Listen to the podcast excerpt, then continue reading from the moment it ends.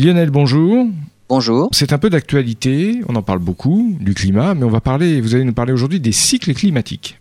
Oui, en fait, l'alternance des périodes glaciaires et interglaciaires dans l'histoire de la Terre est liée à des cycles qui gouvernent la course de la Terre autour du Soleil.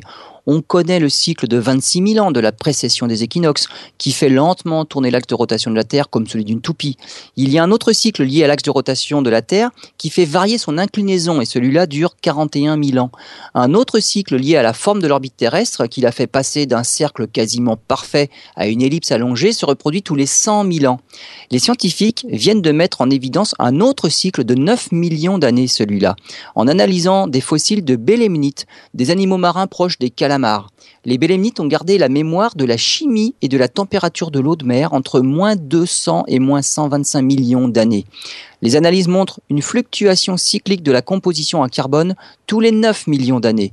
Ce cycle viendrait de l'interaction entre les orbites de la Terre et de Mars, qui ferait lui aussi varier l'excentricité de l'orbite terrestre entre le cercle et une ellipse allongée. Lorsque l'orbite est une ellipse, le climat est ponctué de contrastes climatiques saisonniers comme les moussons, les sécheresses, contexte défavorable à la préservation du carbone organique sur Terre. En revanche, les périodes d'orbite plus circulaires conduisent à des climats stables, humides, qui favorisent le développement de la végétation. Bien sûr, à tous ces cycles s'ajoutent des perturbations occasionnelles comme les éruptions volcaniques.